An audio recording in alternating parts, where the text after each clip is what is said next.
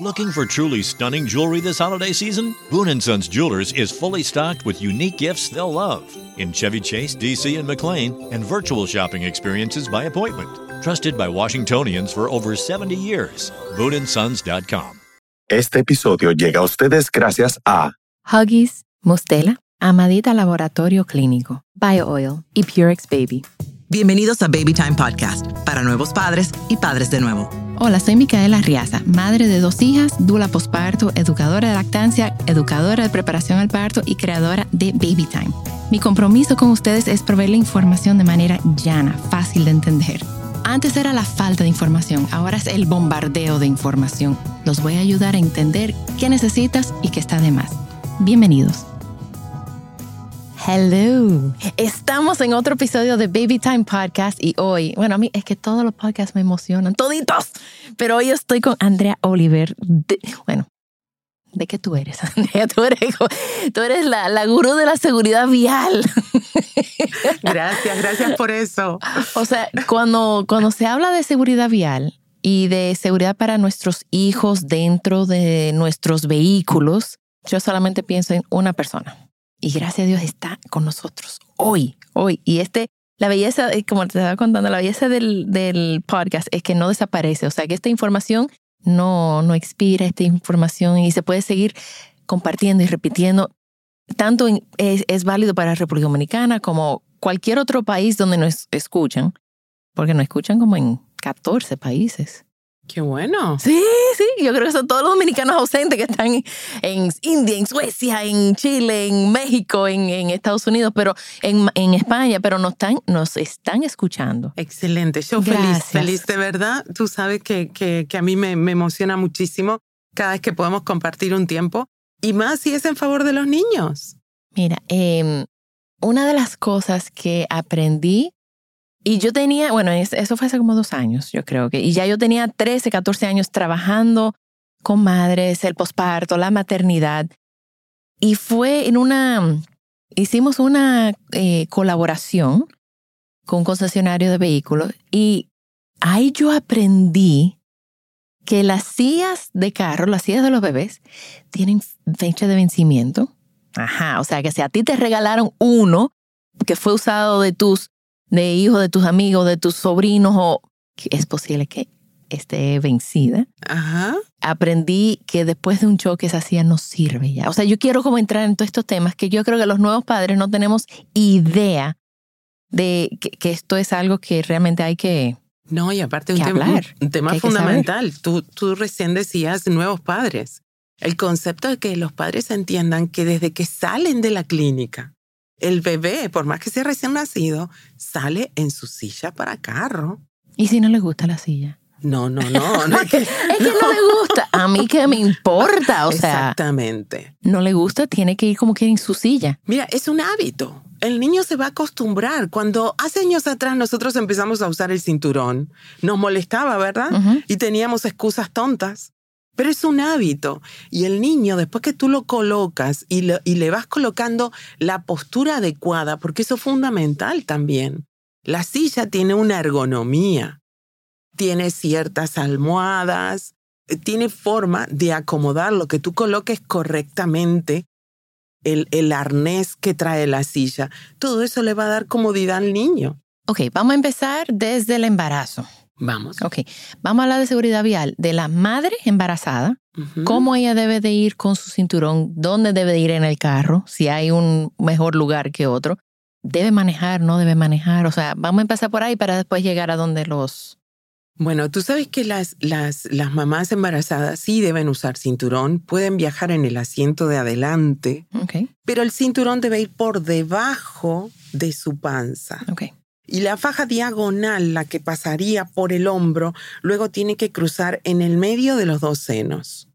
¿Sí?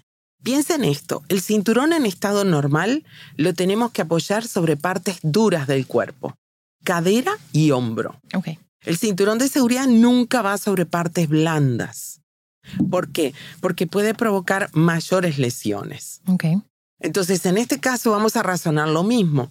Vamos a calzarlo sobre los huesos de la cadera, pero por abajo de, de la panza. Okay.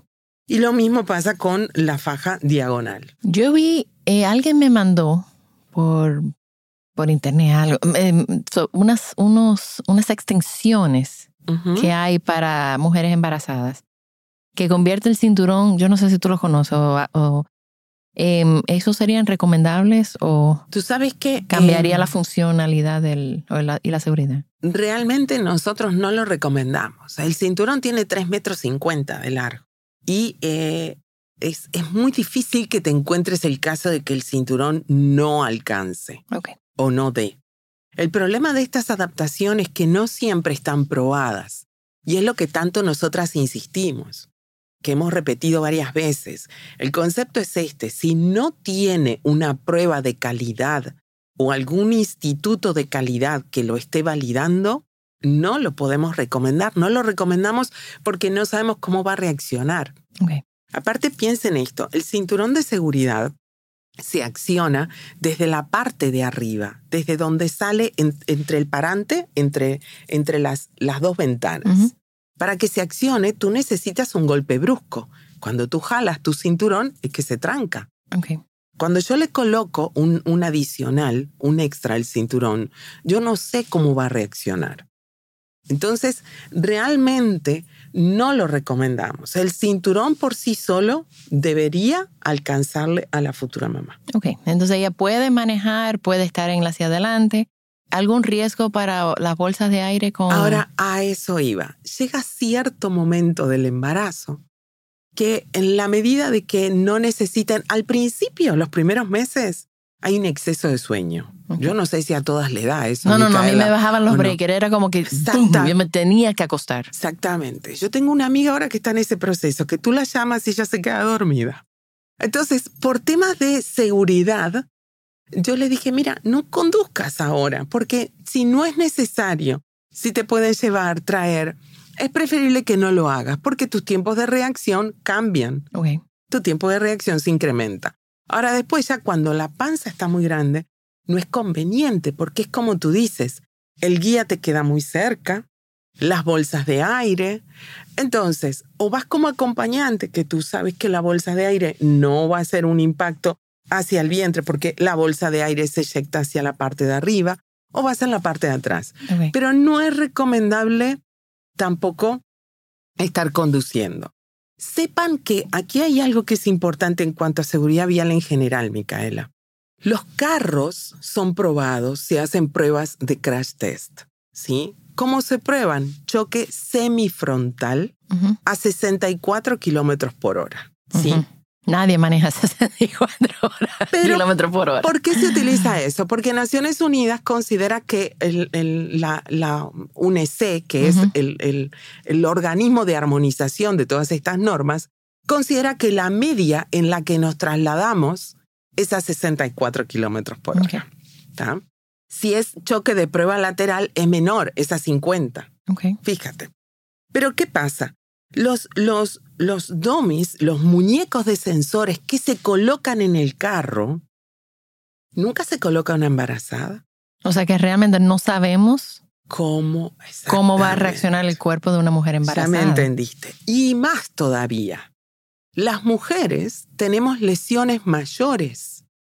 Se ha hecho, hay un proyecto muy chulo que se llama Proyecto EVA, que se estudiaron los, los, los, los tipos de lesiones que habían tenido las mujeres que habían participado de accidentes de tránsito y se vieron que eran mayores a las que tenían los hombres. ¿Por qué? Justamente por lo mismo, porque el estándar que se utiliza para probar un carro es un estándar masculino. No se contempla el estándar femenino. Okay. Ahora todo eso se está mejorando. Tú sabes que ya se está colocando un muñeco hombre, un muñeco mujer, se están colocando niños, un niño en una silla, para poder hacer todas estas mediciones. Pero todavía nos queda mucho por avanzar y esos son temas que las mujeres tenemos que empoderarnos también en cuanto a todo este mundo de la educación vial y de la seguridad vial. Claro, claro. Entonces, ahora que, ok, ya la mujer embarazada, o sea, ya cubrimos esa parte. Ahora, ¿en qué momento la familia, los nuevos padres, o padres de nuevo, eh, deben de adquirir su silla? ¿Y cómo? O sea, regalado, prestado, comprado, usado, o sea, nuevo. Que, yo siempre soy de las que digo que así como van con el, con el bulto que se prepara para ir a dar a luz, igualmente tú ya tienes que llevar tu silla en tu carro ya, porque desde que el momento el bebé sale de la clínica, él tiene que salir en su silla. Ok, entre comillas, entre paréntesis, ¿cuántas sillas están mal colocadas? ¿Cuál es el por ciento, querido papá? Dos puntos que tú no lo sabes instalar. A ver, yo voy a contarles algo. Hicimos un estudio de observación y el estudio me mostró lo siguiente. Primer punto, ¿sí? Solo el 17% de las personas usaban sillas. Ajá. O sea que había un 83% de niños que viajaban sin sillas. En brazos. Pero lo peor fue que del 17%, el 51% estaban mal colocadas o vencidas.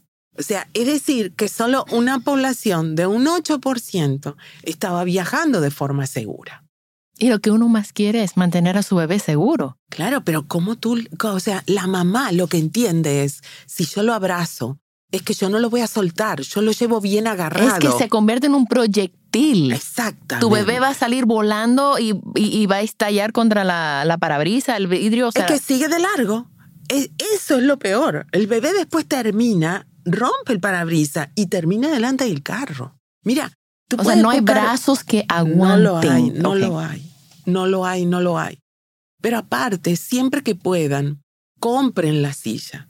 ¿Por qué? Porque yo puedo querer ayudarte y decirte, mira, tengo una silla que era de mi nieto, te la voy a pasar. Pero, a ver, tú no sabes si esa silla está completa. Tienes que verificar si está vencida o no. Sí, completa porque siempre que la van a lavar sobran piezas. Siempre. y uno, uno lo arma como uno puede y dice, bueno, eso, yo no sé Como tú te acuerdas, mirando fotos incluso. la gente mira fotos y dice, no, pero esto iba acá. Y lo pone. Y esto no es así, esto es la seguridad del niño. Ustedes piensen que la silla va anclada, colocada en el carro, pero el niño va sujeto a la silla, al arnés de la silla. Es decir, que si yo instalo mal el arnés, estoy en la misma que la nada. Claro. Son, son, son diferentes pasos que tiene. Las sillas usadas nunca las recomendamos. Hay un término que yo utilizo que todavía no he encontrado un sinónimo, es que la silla se estresa. Ok. la silla se estresa porque es plástico, queda al sol. El, calor. el carro levanta mucho calor. Los niños cuando ya son otros tipos de sillas de más grandes empiezan a comer. Ah, sí, yo tenía un ecosistema en mi carro. Exactamente. Literal, o sea. Que las migas, que... No, yo tenía hormigas bobas, hormigas caribes, hasta una cucaracha encontré. Yo tenía un ecosistema en mi vehículo. mis hijas comían adentro. Exactamente. Entonces, y otra cosa, nosotros aquí no tenemos productos que se retiren de mercado, Micaela. No. Todo lo que se retira del mercado viene a, este mercado. A mí me pasó. Hace, hace unos años atrás una persona que me llamó y me dijo, mira, que me están ofreciendo unas sillas, pero era súper barato. Le digo, dame un segundo. Me pongo a mirar y eran sillas retiradas de mercado. Entonces le dije, no las compres. Gracias a Dios me escuchó y me hizo caso. Pero hay otros que no, te lo ven como un buen negocio. Un buen negocio. ¿Tú entiendes? Entonces, eh, la, la, recomendación es, el niño sale de la clínica en su silla. Y por otro lado, la silla, en la medida de lo que puedan, que sea nueva. ¿Por qué digo en la medida de lo que puedan?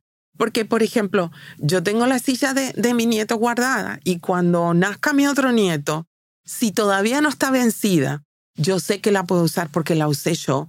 No participo de ninguna frenada. Sé el cuidado que tuvo. La silla no está vencida y la tengo ahí guardada. Yo quiero que tú veas como una...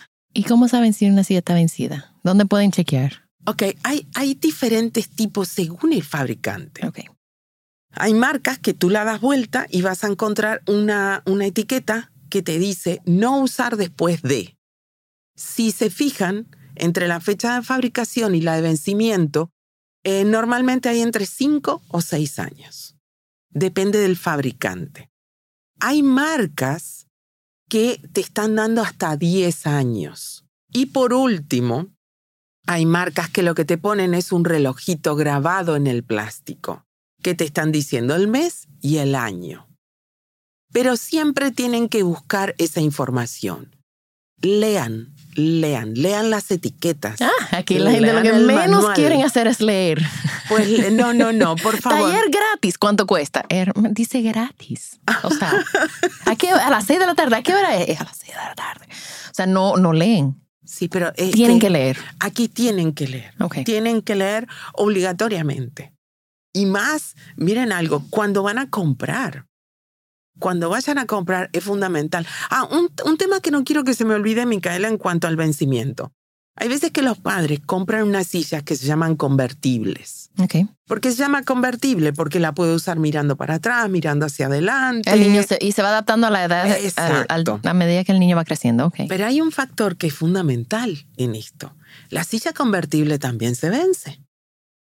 Entonces, los niños tienen que usar un sistema de retención infantil, una silla, hasta los 12 años. Eso fue otra cosa que yo no sabía hasta que yo te conocí. Y mi hija, o sea, cumplía 12 años en tres meses. O sea, no, no le compré la silla. Pero de haberlo sabido, yo no lo hubiera comprado. Entonces, pausa, ¿cómo es? Dramática. Señores, hasta los 12 años. Y hay una explicación. Sí, pero hay, hay algo que quiero. A veces cuando nosotras decimos una silla hasta los 12 años. No es la silla única hasta los 12 años. Exactamente, porque se vence. Pero aparte, si su hijo tiene 10 años, 11 años, no esté pensando en una silla como la silla de bebé. O sea, lo que va a usar es un elevador, un booster. Porque la, la explicación de esto, que, que tú ya la sabes mejor que yo, Sí, sí. Yo siempre digo, Micaela va a hacerme competencia en cualquier momento. Jamás, jamás. Este, no, pero eh, en serio, o sea, eh, el, el cinturón está diseñado para un adulto. Tiene que medir un metro treinta y cinco, un metro cincuenta, ¿sí? Para que el cinturón aplique correctamente como dijimos al inicio, partes duras, hombro, cadera. Si miden menos, el cinturón les va a molestar en el cuello. En el cuello. ¿Sí? ¿Qué es lo que pasa con los niños? Que al final le molesta, lo pasan por abajo del brazo. Si lo pasan por abajo del brazo, el cinturón no se acciona. Cuando frenen, el niño se desliza. Por debajo. Por debajo. Y aparte, el cinturón queda sobre partes blandas.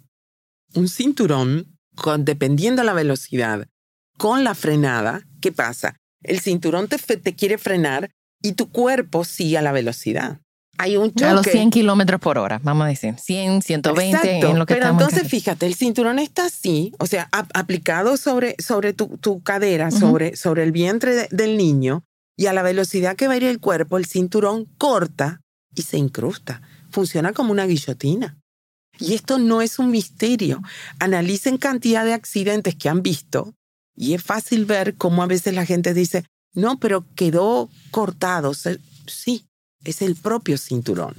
Entonces. Porque no estaba colocado correctamente sobre partes duras. Sobre partes duras. El cinturón absorbe el impacto, la fuerza del choque y la distribuye. Entonces, para que, para que el cuerpo lo pueda absorber, tiene que ser hombro y cadera. Lo que hacemos con un niño adulto es darle altura. Esos 15 centímetros que tiene el elevador, lo que lo suben y el cinturón le aplica correctamente.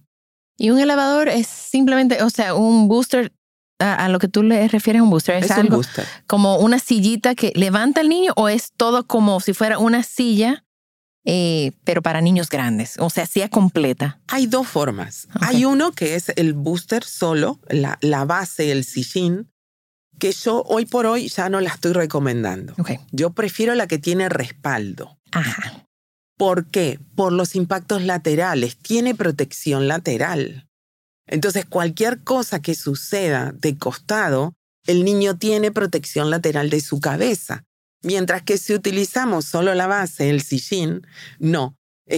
sabemos que sí tiene el cinturón bien colocado, pero no tiene protección lateral. Y hay una diferencia, porque tú hablaste de las medidas de la altura del niño, pero si un niño de de 8 años, 9 años, tiene esas medidas, ¿necesita aún usar ese, ese booster o tiene que llegar a los dos años por una razón física? No, no, es un tema de, de altura realmente. De altura, no de huesos, no de... No. Ok. No, no, no. Ya, ya él ahí ya tiene una, una madurez ósea, un fortalecimiento de los músculos. Que puede hacerlo. Lo que hay que ser conscientes es que el niño, así como el cinturón le tiene que pasar correctamente, él puede estar sentado de forma correcta y los pies se apoyan en el suelo, en el piso Tienen del carro. Tienen que apoyar.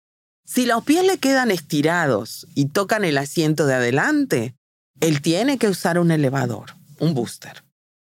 Mira, esta conversación los vamos a dejar aquí con todas las ganas de seguir escuchando el próximo episodio, porque yo quiero hablar sobre la hasta qué edad los bebés deben ir mirando hacia adelante o hacia detrás, ¿Ok?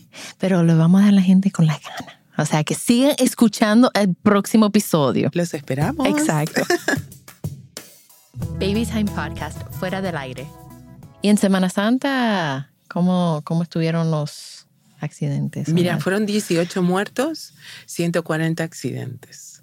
Ayer estaba escuchando, hubo alguien, no sé quién fue exactamente, por la duda no voy a decir nombre, sí, no diga nombre, no diga nombre.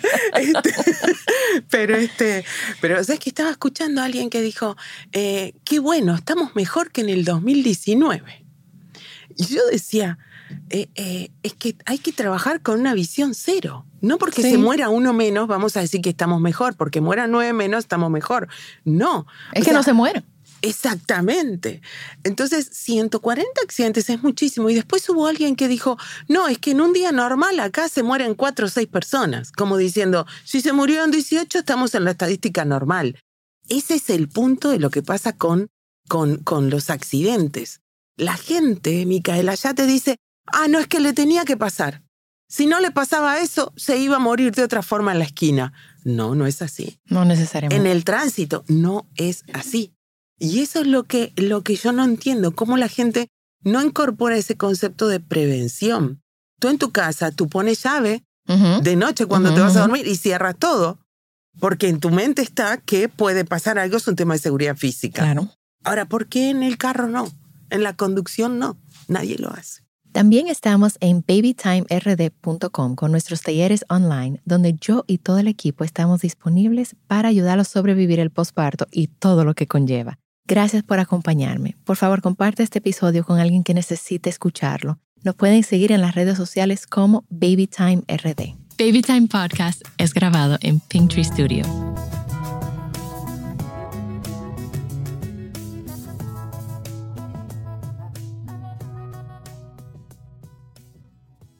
Looking for truly stunning jewelry this holiday season? Boon & Sons Jewelers is fully stocked with unique gifts they'll love in Chevy Chase, DC, and McLean, and virtual shopping experiences by appointment. Trusted by Washingtonians for over 70 years. BooneAndSons.com. Add sparkle to your holidays with Boon & Sons Jewelers. A burst of color for festive holiday occasions and unique gifts they'll treasure forever. Boon & Sons Jewelers in Chevy Chase, DC, and McLean, and virtual shopping experiences by appointment at BooneAndSons.com.